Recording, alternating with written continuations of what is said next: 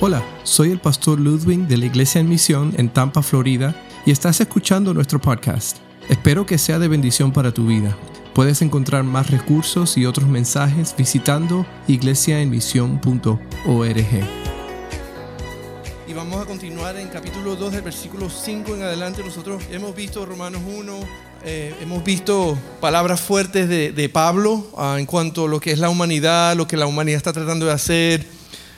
Un abrir de ojos bien, bien fuerte y bien claro de parte de, Pablo en cuanto a, a cómo lo único que nos justifica es Jesucristo, la fe en Jesucristo. Y, Romanos 2, este, vamos a continuar hablando de esto a partir del versículo 5. Y, la semana pasada hablamos de, la bondad de Dios.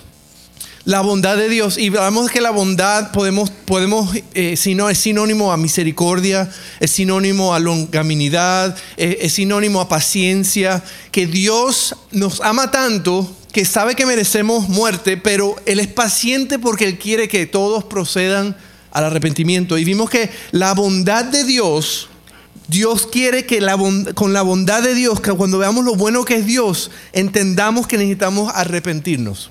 Si podemos resumir esos primeros cuatro versículos, yo lo quiero resumir con el eh, segunda de Pedro 3.9. Resumir esos primeros cinco, esos cuatro, cinco versículos de Romanos 2, lo resumo en este versículo.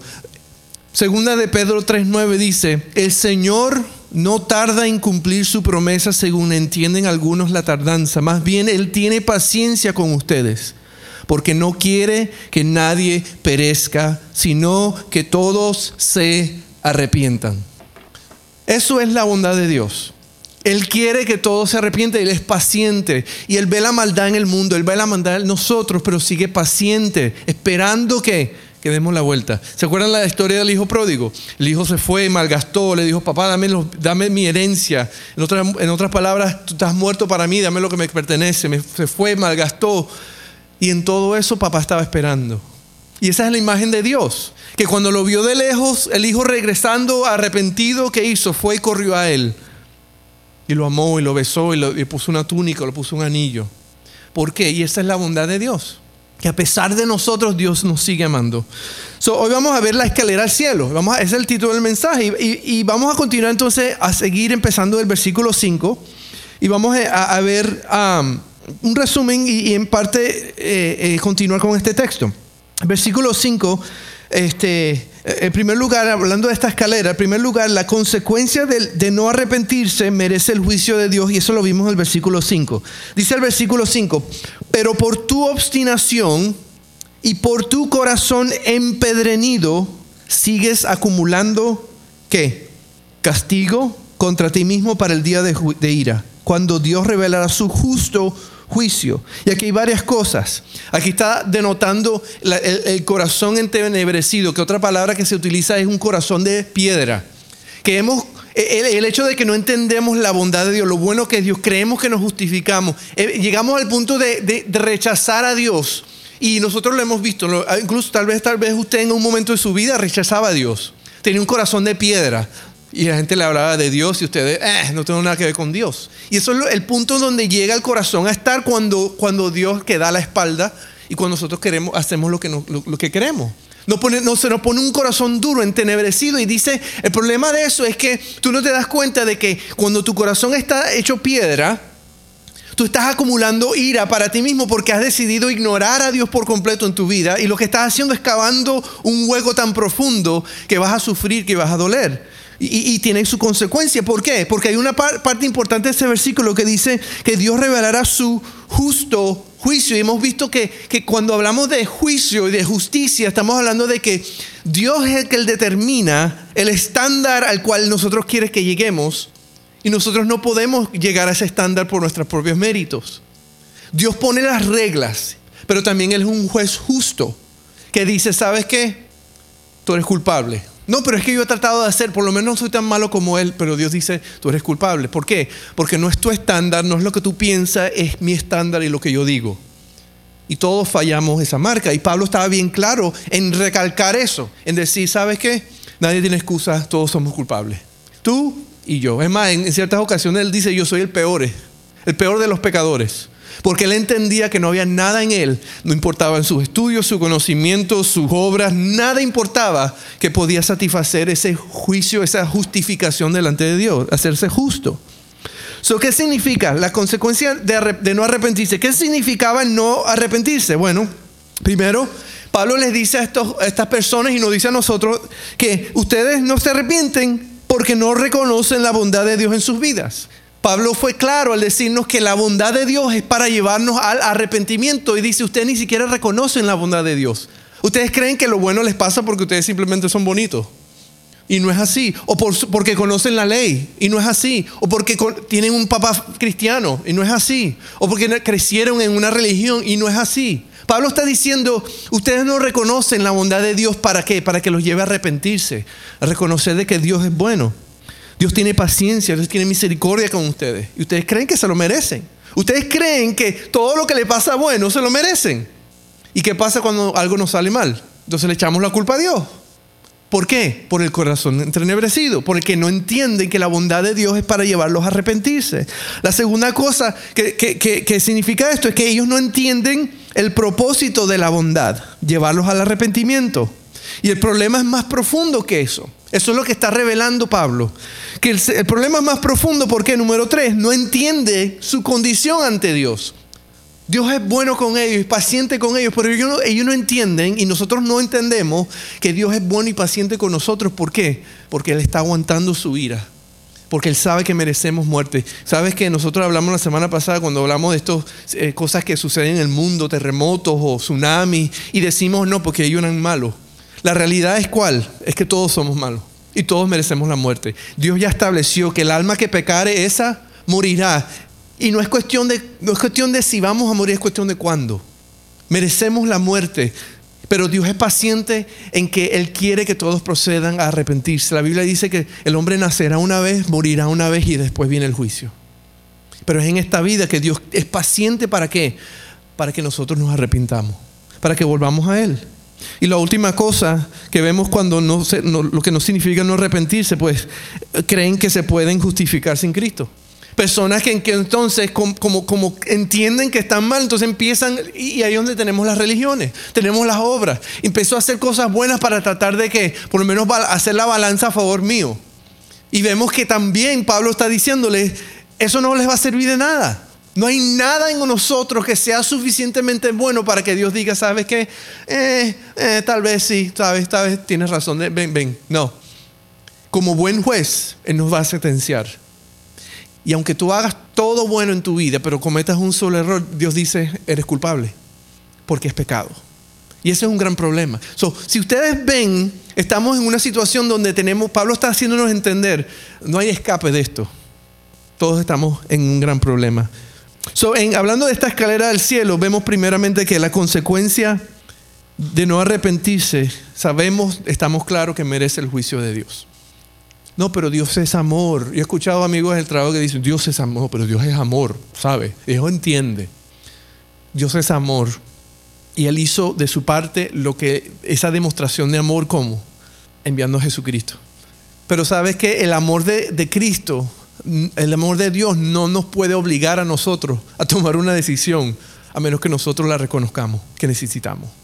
Yo puedo amar a mis hijos, pero eventualmente ellos crecerán y toman sus propias decisiones tenemos que entender que aunque Dios nos ama, pero Dios también es un Dios justo y que no puede contradecir su propia naturaleza.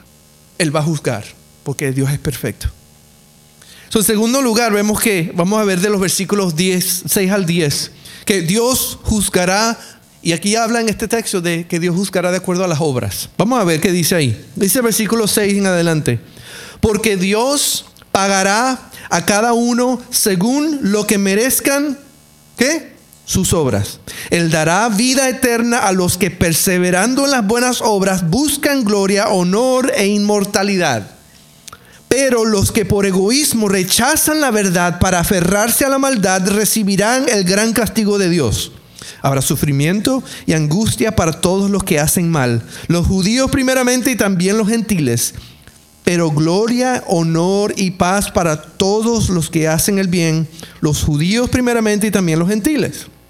¿qué está diciendo? Primero está diciendo que Dios determina el estándar. Dios dice, ¿qué es lo que Él dice merece vida eterna?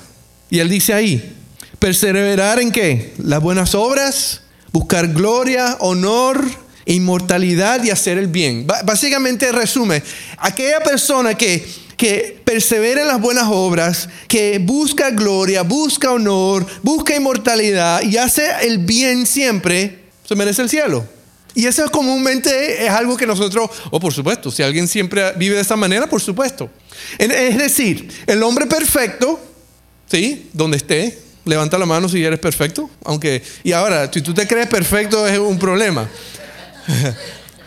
De acuerdo al estándar de Dios, si tú eres perfecto, bienvenido al cielo, porque no tienes, ¿sabes qué? Ni necesitas a Cristo. ¿Por qué? Porque te ganas el cielo. So, el hombre perfecto recibirá vida eterna. Así, así está diciendo, right? Pero los que rechazan la verdad, son egoístas, hacen el mal, es lo que llamamos el hombre, podemos llamarlo el hombre imperfecto. ¿Y qué recibirá él? El gran castigo de Dios. Pablo está diciendo, si vamos a hablar de las obras, pues aquel hombre que es perfecto, que hace todo bien, que nunca tiene problemas, que, ah, que, busca agradar a Dios, honrar a Dios todo el tiempo, 24 horas al día, 7 días a la semana, pues se merece el cielo. Pero aquel que no merece la, el castigo. Está bien claro la pauta. Es decir, tú llegas al, tope del estándar de Dios y te mereces el cielo. Pero cualquier cosa que no llegue ahí, que esté corto de eso, no lo merece. Ahora, primero Dios determina el estándar, pero segundo, nosotros no determinamos ese estándar. Nosotros no determinamos qué es perfección. Nosotros no decimos, bueno, Dios, yo he sido suficientemente bueno. Porque de acuerdo a lo que Dios dice, ¿qué pasa? Nunca lo seremos. No podemos. Hacer lo bueno, siempre vendrá aquel que hace lo mejor, que lo hace mejor. Si tú haces algo bueno, va a venir alguien que lo va a hacer qué? Muy mejor. Es más, Tú puedes ahorita ir al banco y decir, ¿sabes? Yo soy tan bueno que voy a sacar todo el dinero de mi banco y se lo voy a dar a los pobres. Pero créeme que va a llegar un millonario que va a tener más dinero que tú y va a hacer más cosas por, los pobres que tú. Por eso es que la Biblia dice que, que no es por obra, ¿para qué? Para que nadie se gloríe. ¿Por qué? Porque hay gente que simplemente tienen más que otro y, no es justo que el que tenga más pueda dar más y ayudar más. ¿Por qué? Porque el pobrecito que creció en una familia humilde no tiene lo mismo. Sí, pero ponemos nuestro estándar y reconocemos, tenemos que entender que no es por nuestro estándar, nuestro estándar. Es más, eso se convierte en determinar nuestro, nuestra vida eterna de acuerdo al chance. Bueno, yo no soy tan malo como aquellos y yo he hecho muchas más cosas que ellos, así que yo creo que voy a estar bien. Eso es chance, eso es como que vamos a ver qué sale. Tú estás dispuesto a arriesgar tu vida en base a chance, tu eternidad en base a chance. Tú estás dispuesto a jugarte la vida diciendo, ¿sabes qué? Yo creo que tengo suficiente a mi favor. Porque eso es chance. No soy tan malo como los presos o los asesinos, ah, por lo menos, gracias a Dios. Y vienes a la iglesia, ay, gracias a Dios. Pero el problema es más serio de lo que creemos. Nosotros tenemos que entender cuál es nuestra condición ante Dios, no de acuerdo a cómo nos vemos nosotros, sino como la palabra nos hace ver, como Dios nos ve a nosotros. Y ahí está el problema. Sí, es fácil vernos como queremos, pero tenemos, es difícil entender que Dios nos ve muy diferente. Ante Dios, Dios nos ve como seres pecadores. No importa lo bueno que tú te creas. Ese es un problema que, que tenemos. Juan 3:16 sabemos que dice, porque de tal manera amó Dios al mundo que dio a su Hijo, para que todo aquel que en él crea no se pierda, ¿verdad? Pero el versículo 18, la segunda parte, dice algo muy importante. Dice, el que no cree ya está condenado. Dios puso el estándar. Y Él dijo, tú podrás hacer todas las cosas buenas en el mundo, pero, pero el estándar mío es que si tú no crees, seguirás siendo condenado. Te presentarás delante de Dios y serás culpable. ¿Por qué? Porque no has creído en el unigénito Hijo de Dios. Si no se trata de nuestras obras, se trata de nuestra fe en Cristo Jesús eso es la segunda cosa. Tenemos que entender que Dios juzgará de acuerdo a las obras, que nos lleva al, tercer punto. Versículo del 11 al 16 nos dice, toda la humanidad es culpable. Hablamos de las obras, Él nos dice, si eres perfecto, recibes el cielo, pero si no eres perfecto, mereces qué? Castigo de Dios. Ahora, ¿quiénes entran ahí? Pues en el versículo 11 al 16 nos dice Pablo, todos somos culpables. Dice así, versículo 11 en adelante, porque con Dios no hay favoritismos. ¿Qué quiere decir eso? Que no hay nietos, ni hay consentidos. No, que Dios me ama a mí más que todo el mundo, por lo tanto Él me va a perdonar. No, no, no, no, no. Él dice no hay favoritismo. Porque Dios es justo. ¿Ok? Y todos los que han pecado sin conocer la ley, fíjate lo que dice aquí, todos los que han pecado sin conocer la ley, la ley de Moisés particularmente lo que estaba haciendo referencia, o podemos decir los que no conozcan la palabra, hoy día podemos decirlo, todo aquel que no conozca la ley, también perecerán, morirán sin la ley. Y todos los que han pecado conociendo la ley, por la ley serán juzgados. Porque Dios no considera justos a los que oyen la ley, sino los que la cumplen. De hecho, cuando los gentiles que no tienen la ley cumplen por naturaleza lo que la ley exige, los gentiles refiriéndose a los no judíos, cuando ellos cumplen por naturaleza, es decir, ellos saben naturalmente cosas que, buenas y cosas malas, y muchas de esas tienen que ver con la ley misma, ¿ok? Ellos son ley para sí mismos, aunque no, no tengan la ley. Estos muestran que llevan escrito en el corazón lo que la ley exige, como la a su conciencia. Es decir, hay personas que no tienen la palabra de Dios, la ley de Dios, pero sabes que ellos saben que matar es malo. Y viven basado a eso. ellos saben, viven innatamente, naturalmente que, que la ley dice no matarás, pero aunque nunca la hayan leído, saben que es malo. Porque está escrito ¿dónde? En el corazón de ellos. Estos muestran que llevan escrito en el corazón lo que la ley exige como lo atestigua su conciencia, pues sus propios pensamientos algunas veces lo acusan y otras veces los excusan. Eso está hablando ya entonces de qué? De que cada persona sabe entre, sabe entre el bien y el mal. Tráeme a alguien que nunca ha visto a Dios, nunca ha visto la palabra, no ha visto nada y sabe entre bien y el mal. Eso está escrito en la conciencia, en el corazón del ser humano. Versículo 16, así sucederá en el día en que por medio de Jesucristo Dios juzgará los secretos de toda persona como lo declara mi evangelio. Está diciendo dos cosas. Primero está diciendo los gentiles, los judíos, no pueden decir, y esto no es lo que no pueden decir. Bueno, no somos culpables porque no tenemos la ley. Está diciendo, los que no tienen la ley no pueden decir eso. Bueno, yo no soy culpable porque la ley yo no la conozco, por lo tanto no la puedo cumplir, por lo tanto no es mi culpa. Nunca me llegó. ¿Sí? Versículo 14 dice, aunque no tienen la ley, cumplen por naturaleza lo que la ley exige. Son ley para sí mismos. Entra la pregunta y yo creo que tal vez hemos escuchado esta pregunta. Y yo creo que hablamos una vez de esto que tú me hiciste hace tiempo esta pregunta. ¿Qué pasa con aquellas personas que nunca escuchan el Evangelio? ¿Qué pasa de aquellos que están en una triba lejana que nunca llega el Evangelio a ellos? ¿Qué pasa con ellos? No es culpa de ellos que no escucharon el Evangelio. Si mueren, ¿para dónde van? ¿Verdad que es una pregunta válida? Es pregunta válida. ¿Qué culpa tienen si ellos nunca escuchan el nombre de Cristo? Esto responde a eso. Pablo está respondiendo. ¿Qué dice? Dios le ha dado conciencia. Y aunque no conocen la ley, igual tienen normas bajo la ley que ellos aplican. Es más, Romanos 1.20, acuérdense, a un capítulo anterior, el versículo 20 dice, porque desde la creación del mundo, las cualidades invisibles de Dios, es decir, su eterno poder y su naturaleza divina, se perciben cierta, claramente a través de lo que Él creó, de modo que nadie tiene excusa. Nadie tiene excusa. Todo ser humano sabe entre el bien y el mal. De alguna manera todo el mundo sabe entre el bien y lo que es malo. Eso es lo que es la conciencia. Dios pone en la conciencia de, una persona que ya es consciente, no un bebé, pero una persona que ya crece y tiene conciencia entre lo bueno y lo malo. Dios pone en todo ser humano eso innatamente. ¿Y qué, hacemos por, qué hace un niño por naturaleza? Eh, cuando está creciendo empieza a empujar eso, eso ¿verdad? Eh, eh, los boundaries, los parámetros que los padres ponen. ¿Sí? Eh, Dani me estaba contando de la niña que, que, él tiene el control remoto y él, y él, le dice, no toques el control. Y entonces ella lo agarra y después le dice, no, no toque, pa. Pues, ¿qué hace la niña? La niña viene, empieza a hacer así, me dice. ¿Por qué? Porque naturalmente, ¿qué está haciendo? ¿Qué queremos? Empujar, empujar esos parámetros que, que nuestros padres ponen en nuestra vida, que la sociedad pone en nuestra vida. O sea que conscientemente sabemos lo que es malo, pero queremos qué? Salirnos con la nuestra. ¿Por qué? Porque está innato en nosotros. Sabemos y sabemos, aunque no hablemos, sabemos lo que estamos haciendo es mal. Pero me quiero salir con la mía. Si tú encuentras una tribu lejana que nadie ha conseguido, nadie ha penetrado y lo penetramos, entramos a un día a una tribu, ¿sabes qué va a pasar? sin ninguna influencia externa, tú vas a ir y encontrarás normas y reglas de convivencia.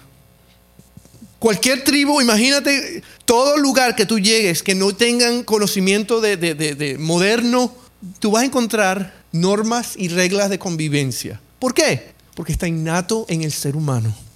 Ellos saben cosas que pueden hacer y hay cosas que no pueden hacer. Y hay consecuencias de quebrantar esas normas. En cualquier cultura, en cualquier tribu, en cualquier cosa, tú vas a encontrar eso. ¿Por qué? Porque Dios pone en nosotros, en cada persona, ¿qué?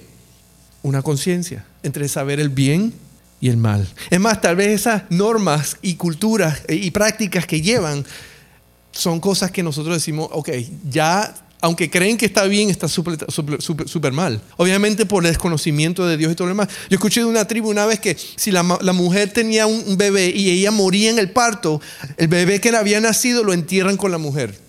Tribus, porque en las normas de ellos pensaban que, bueno, eso es lo que debe ocurrir, ¿no? Eh, fue la causa, no sé, qué pensarán el racionamiento, pero ¿quién determina ciertas normas de conducta? Dios pone en cada persona ciertas medidas entre el bien y el mal. Y cada uno empezaba, ¿qué? a determinar sus reglas, a determinar sus conductas, su estatus de cómo pensar, de qué es lo bueno y qué es lo malo.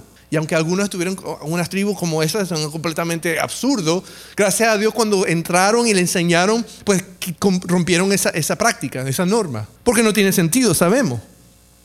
Pero Dios ha puesto una conciencia en cada ser humano y Dios ha determinado que nadie tiene excusa. Nadie tiene excusa, porque todos sabemos entre el bien y el mal. Entonces es lo primero que está diciendo. Los gentiles no pueden decir, bueno, nunca tenemos la ley. Pero esta es la otra cosa que está diciendo. Los judíos, hablando de los judíos que tenían la ley, ellos no pueden decir, no somos culpables porque tenemos la ley. Sí, el problema de los judíos es que ellos como eran el pueblo escogido y ellos lo sabían, ellos creían que con el hecho de ser escogidos ya, eran, ya era suficiente. Yo cumplo la ley.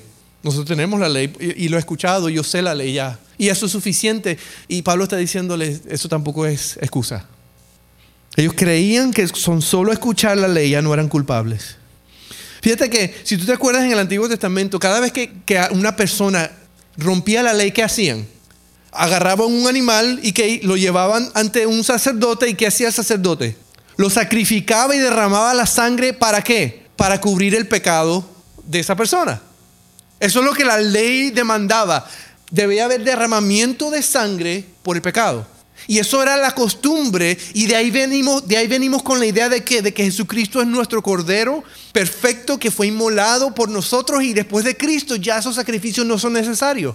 ¿Por qué? Porque de una vez y por todas Cristo pagó la demanda del pecado que, que, había en nuestras vidas. Pero viene de esa práctica. Pero fíjate lo interesante de esto. Es que si yo venía, quebrantaba la ley, venía, traía un animal, lo mataban y yo decía, bueno, ya estoy bien con Dios no, se daban cuenta. ¿Por qué estaban ofreciendo el sacrificio en primer lugar? Porque habían quebrantado la ley. Ya la habían quebrantado. Ya habían fallado. Ya eran culpables de no cumplirla. Por eso tenían la carga encima de tener que sacrificar algo, porque ya habían fallado. No era que estaban perfectos ahora, ya maté al animal, soy perfecto. No, ya tú fallaste. Y estás trayendo un animal porque fallaste. Y eso es lo que Pablo está también ayudándoles a entender. Tienen la ley, sí, pero no la cumplen porque tienen que venir y traer sacrificios para tratar de justificarse, para tratar de que Dios les perdone. Pero también están faltando a la ley, no, la están cumpliendo. Santiago 2.10 dice, porque el que cumple con toda la ley, pero falla en un solo punto, ya es culpable de haberla quebrantado toda. En inglés hay un término que se utiliza en la escuela, Matthew, you should know, que se llama cuando hacen, los profesores corrigen los exámenes. A veces ellos hacen un, grade at a curve, ¿verdad? Que, que, básicamente, como que si nadie sacó 100%, entonces los que sacaron los más altos los convierten en 100 y, y, le añaden los puntos a los demás para que no se vean tan malos la puntuación, ¿no? ¿Sabes que Dios no juzga de esa manera? Dios no juzga a la curva. Dios dice que si fallas una vez en tu vida, ya eres culpable para toda la eternidad. Y uno dice, wow, pero ¿cómo? Porque el estándar de Dios es perfección absoluta. Y nosotros no podemos llegar ahí. Pero Dios es Dios y Dios es perfecto. Y eso es la demanda de Dios. Él nos creó y Él tiene todo el derecho de poner las reglas. Y Él puso la regla de que el alma que pecare, esa morirá. Por eso que en Romanos 3.10 dice, no hay solo justo ni siquiera uno. Si ustedes están viendo, Pablo está ayudándonos a entender que aunque nos creamos bien, que todo está bien, que, ay, qué bueno Dios, tenemos que reconocer que delante de Dios estamos mal, estamos condenados. No estamos justificados por nuestras obras, por lo que creemos, porque no estoy tan malo como aquel. Pablo está ayudándonos a entender, estamos, estamos en una situación de eternidad separados de Dios. Es más, Jesús me gusta porque Jesús cuando estuvo en, Mateo 5, Jesús da varios ejemplos para ayudarnos a entender lo que significaba esta ley. Y otra vez la escalera, y la llamo la escalera al cielo porque típicamente vemos y hemos visto y se veía la ley de Dios o el cumplimiento o las obras como, como una escalera al cielo. La obediencia a Dios como, como pasos para acercarnos más a Dios. Y la escalera no es otra cosa que religión. La escalera no es otra cosa que vivir una vida religiosa. Y Pablo nos está diciendo que no es por obras, no es por ley, no es por cumplimiento de ella. ¿Por qué? Porque todos hemos fallado. Y aunque hayas fallado una vez, ¿qué, es lo que típicamente hacemos? Tratamos de volver a subir. Y nos fallamos y volvemos, nos caemos y volvemos a tratar de subir. Porque creemos que estamos buscando eh, estar bien con Dios. y Cristo Fíjate lo que Cristo dice en Mateo 5, y hay varios pasajes que quiero leer sobre cómo Cristo explica. Dice el versículo 21 del capítulo 5, ustedes han oído que se dijo a sus antepasados, no mates, y todo el que mate quedará sujeto al juicio de tribunal. Dice, si tú matas a alguien físicamente, lo matas, tienes que ir a la corte y vas a ser juzgado, ¿verdad? Dice, pero yo les digo, que todo el que se enoje con su hermano quedará sujeto al juicio tribunal. No está diciendo que lo mates, que sin, siquiera enojarte con tu prójimo ya eres culpable. Eso es un gran problema para estos judíos, para los gentiles, para nosotros, porque entonces ya no es, bueno, yo he cumplido todo. Bueno, ya, si es así, yo no he cumplido nada. Yo nunca he matado a nadie, pero de acuerdo al estándar de Jesús y de acuerdo al estándar de Dios, Sí, yo me he enojado con mi hermano, con mi prójimo. Y Jesús dice, ya eso es suficiente para qué? Para estar sujeto al juicio del tribunal. Es más, cualquiera que insulte, dice, literalmente le diga raca, que significa estúpido en arameo. Así que si alguien me dice raca, yo sé lo que están diciendo. Si tu esposo te dice raca, dice, si tú le llamas estúpido a tu hermano, quedará sujeto al juicio del consejo. ¿Qué qué? Que no es solamente que tú lo mates, es que aunque si tú lo insultas, ya eres culpable. De acuerdo al estándar de Dios, ya eres culpable. Igual como si hubieras cometido homicidio. ¿Qué está diciendo Jesús? Está diciendo Jesús que nosotros creemos que, que la ley de Dios es esto. Y Jesús nos dice, no, no, no, esto es lo que ustedes creen. Lo que Dios está diciendo es esto. Cualquiera que lo maldiga o lo diga necio, quedará sujeto al infierno, al fuego del infierno. Eso es un gran problema para nosotros. Porque entonces, ¿qué está diciendo Jesús? Jesús está haciendo bien claro con nosotros para decirnos, tú, tú eres culpable. Todos son culpables. Todos. Porque aún, aún si físicamente no mates a alguien y lo hayas pensado, lo hayas amado mal nombre, lo hayas insultado, ya eres culpable. Ouch. Dice el versículo 27, ustedes han oído que se dijo, no cometas adulterio. Pero yo les digo que cualquiera que mira a una mujer y la codicia ya ha cometido adulterio con ella en el corazón. Jesús está diciendo que no es nada más que físicamente te acuestes con otra mujer. Es que si ya tú lo piensas, te imaginas, ya eres culpable. Ahí sí todos los hombres hemos fallado. Enciende la hoguera. y fíjate, Jesús, Jesús está diciendo, ¿tú crees que es esto? Jesús, Dios dice que no, es esto. Que con solamente pensarlo. ¿Qué es lo que, está, qué es lo que nos está diciendo? Bueno, estamos fritos. Sí, no hay, no hay, sí, estamos en un gran problema. ¿Por qué? Porque de acuerdo al estándar de Dios, creador, que, que pone las reglas, todos hemos fallado. El versículo 38 si se ponen las cosas malas, siguen poniéndose malas. Ustedes han oído que se dijo ojo por ojo y diente por diente. Ah, claro que sí. Pero yo les digo, no resistan al que les haga mal. Si alguien te da una bofetada en la mejilla derecha, vuelve también la otra. Si alguien te pone pleito para quitarte la camisa, déjale también la capa. Si alguien te obliga a llevar la carga un kilómetro, llévasela dos. Al que te pida, dale. Y al que te quiera tomar de ti prestado, no le vuelvas la espalda. Eso no solamente está hablando de las cosas malas, también está viendo la manera en que reaccionamos. Si alguien te hace mal, págale con bien. Ah. Versículo 43 dice, ustedes han oído que se dijo, ama a tu prójimo y odia a tu enemigo. Pero yo les digo, amen a sus enemigos y oren por quienes lo persiguen. Jesús vino a como que abrir los ojos a las personas para que entendieran que yo pensaba que estaba bien, pero estoy mal. Sí, es justo. Ah, no, enemigo mío, pues Jesús dice no, ama a tu enemigo. ¿Qué? Él dice más adelante, porque ¿qué, mérito hay en que tú odies a tu enemigo? O que nada más ames a tus amigos. No hay, no hay ningún mérito. Todo el mundo lo hace. En cambio, nosotros qué? Somos diferentes. Jesús no vino a, dar, a entender, ¿sabes qué? Tú crees que estás subiendo esta escalera. Tú crees que estás haciendo cosas muy buenas en tu vida. ¿Sabes qué? Tú estás ahí mismo donde todos los demás. Condenado. ¿Qué podemos concluir de todo esto? Bueno, que somos culpables. Si usted quería venir a escuchar un, mensaje positivo eh, de, gomitas y de caramelos y dulces, lo siento mucho, pero la Biblia hoy nos está diciendo que somos culpables y no solamente somos culpables porque somos culpables, merecemos el juicio de Dios. Y sabes que no hay favoritismos. Y no es que Dios, pero es que, es que tú sabes, no, somos culpables. La ley fue dada para que nos demos cuenta de nuestra culpabilidad. La ley, Dios nos dio su palabra, nos dio una conciencia, nos dio toda su escritura para que nosotros entendamos que somos culpables y no hay nada que podemos hacer por nuestras propias fuerzas. Tenemos, Dios es bien claro, bien raspado, bien, bien seco, bien al punto. Mi creación no sirven para nada. Son escoria, son basura. Aún los secretos, dice el versículo 10, que nadie conoce y ahí es, donde, ahí, es donde mata a todo el mundo. Aquel que todavía cree que todavía tiene algo que ofrecer a Dios, aquí lo mata. Con el versículo 16. Porque aún los secretos que nadie conoce serán expuestos y nos hallarán culpables. ¿Sabes esas cosas que nadie sabe, que tú sabes nada más, que tú hiciste, que cometiste, que solamente Dios sabe?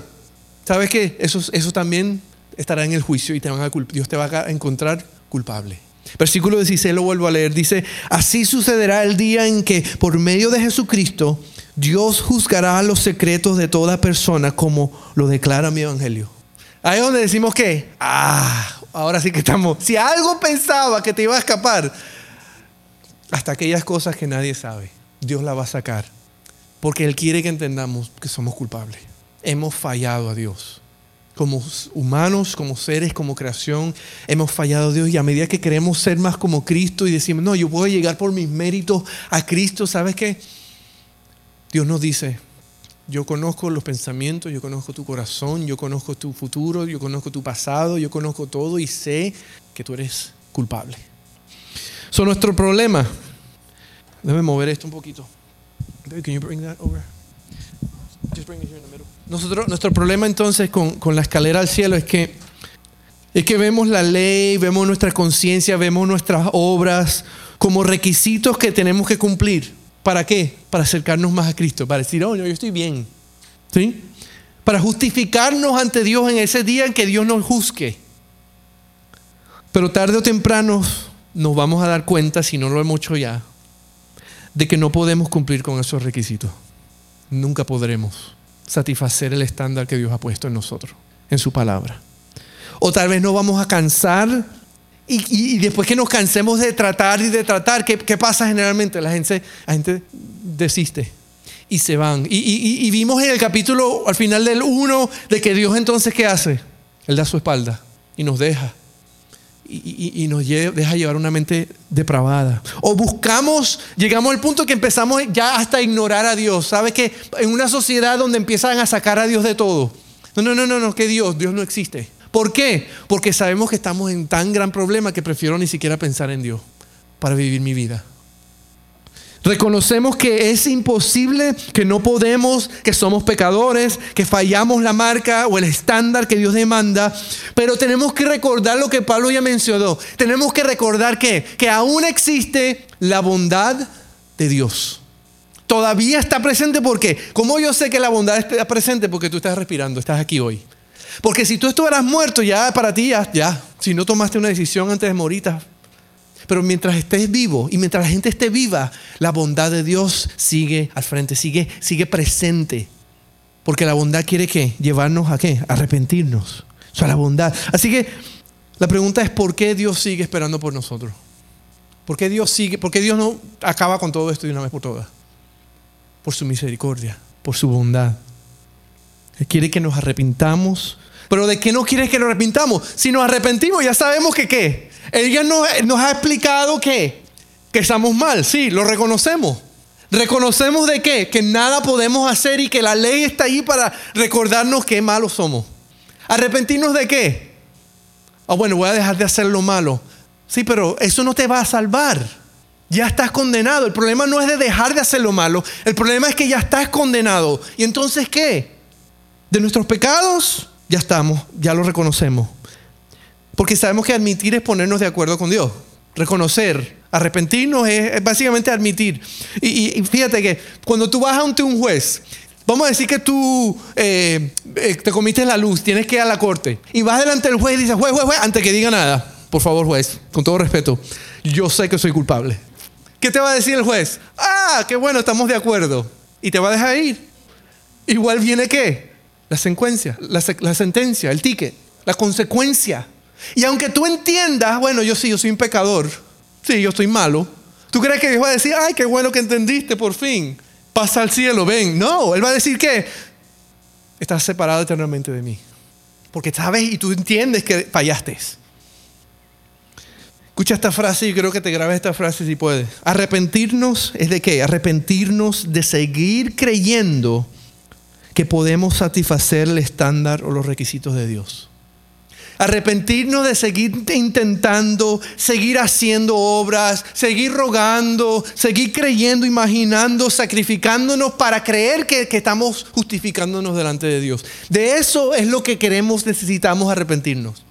Pablo ha, dedicado un capítulo y medio casi en ayudarnos a entender que, que tenemos que arrepentirnos de querer, creer que podemos hacer algo para justificarnos. Porque nosotros continuamos haciendo lo mismo, continuamos buscando nuevas maneras, nuevas formas, nuevas religiones. O nos sentimos emocionalmente entonces sacamos dinero y damos a los pobres porque creemos que algo de eso nos va a dar gracia delante de Dios. Y Dios sigue diciendo que mi estándar es aquí y tú eres culpable, y tú eres culpable. Pero Señor, no, no predicamos en tu nombre, no visitamos a los pobres, no fuimos a las cárceles. Y Jesús dice, apartados de mí, hacedores de maldad porque creemos que algo de lo que hacemos va a salvarnos. Y tenemos que arrepentirnos de seguir creyendo eso. Yo quiero que tú veas esta escalera y yo creo que mientras nosotros vemos la ley y las obras y las normas de Dios como una escalera, yo, yo creo que debemos ver la ley de una manera diferente. Un camino para que veamos a Cristo, porque la Biblia declara que, de que Cristo sí fue perfecto, de que Cristo no pecó de que Cristo sí le dio a la marca con su vida. Mateo 5, 17 dice, no piensen que he venido a anular la ley o los profetas. No he venido a anularlos, sino a darles cumplimiento. Ese hombre perfecto de la cual Biblia dice que se merece el cielo, que se lo... No está haciendo referencia a nosotros como seres humanos, está haciendo referencia al regalo de Dios que es Jesucristo, quien vino, cumplió la ley, pero murió como uno de los pecadores. Y en vez de nosotros tratar de, imitar y hacer buenas cosas, la ley de Dios y su palabra nos hacen que nos pintan el camino porque nos apuntan al único que ha podido cumplirla. Como dice Pablo, para que podamos tener fe en Él para que nuestra confianza esté en Él y no en nosotros, no en lo que hemos hecho, no en lo que podamos hacer, sino en lo que Él ya hizo por nosotros. Pablo dice que eso es, sí es suficiente para salvarnos. En la gran lógica de Dios, que tiene un estándar imposible, Dios nos dice, el que falle, el que peque, el alma que pecare, esa morirá. No hay justo ni siquiera uno. Pero nos dice, pero yo les he dado a mi Hijo, que si creen en Él, si ponen su fe y su confianza en Él, creen que Él es suficiente, pues Él es suficiente para qué? Para pagar tu condena que ya tú mereces. Y en esa cruz del Calvario dice la Biblia que Él se hizo pecado por nosotros. Todo el pecado de la humanidad estuvo sobre Él. Dice la Biblia que Él murió, que al tercer día resucitó. Y cuando Él resucitó, venció la muerte. Dice que el velo del, gran, del lugar santísimo se rasgó, indicando que ahora por medio de Cristo, con nuestra fe en Cristo, podemos que acceder a la presencia de Dios. No por nuestras obras, no por nuestros méritos, sino por lo que Él hizo por nosotros. Jesucristo es el cumplimiento de la ley. Jesucristo es la bondad de Dios. Él quiere que nos arrepintamos de creer que vamos a escalar y, nos arrepintamos para que entendamos que Cristo es el único que nos puede salvar. Juan 14, 6 dice, y Jesús le dijo, yo soy el camino, yo soy la verdad y yo soy la vida y nadie viene al Padre si no es por, por mí. En Juan 6, 28 y 29 dice, unos le, le preguntaron a Jesús, ¿qué tenemos que hacer para realizar las obras que Dios exige? Esta es la obra de Dios, que crean en aquel a quien Él envió, les respondió Jesús. Jesús le dijo, las obras, la única obra que tú tienes que ocuparte es creer en Jesucristo, creer en el que Dios ha enviado. So deja de tratar de escalar la escalera, esa escalera al cielo que tú crees que tienes. Y ponte a mirar al que ha cumplido esa ley, al que ha cumplido y, que satisfizo los requisitos de Dios que ese, es Jesucristo. Tenemos que dejar de tratar de hacer y de hacer para tratar de justificarnos ante Dios. Solamente tenemos que creer en Cristo. Pablo es bien claro, estamos condenados. Y no importa lo que tú hagas. Mira la ley, mira lo que Él exige como, como ese, ese camino que te lleva a Cristo. Para que tú entiendas que solamente en Él podemos reposar. Solamente podemos ser justificados. La palabra justificación me gusta porque a veces la, podemos, la podemos entender de esta manera. Tú puedes ir delante del juez y justificar de todo lo que tú quieras, pero el juez es el que determinará si tú eres justo o no. Y Dios te va a hallar culpable. Pero cuando hablamos de nuestra fe en Jesucristo, hay algo que sucede.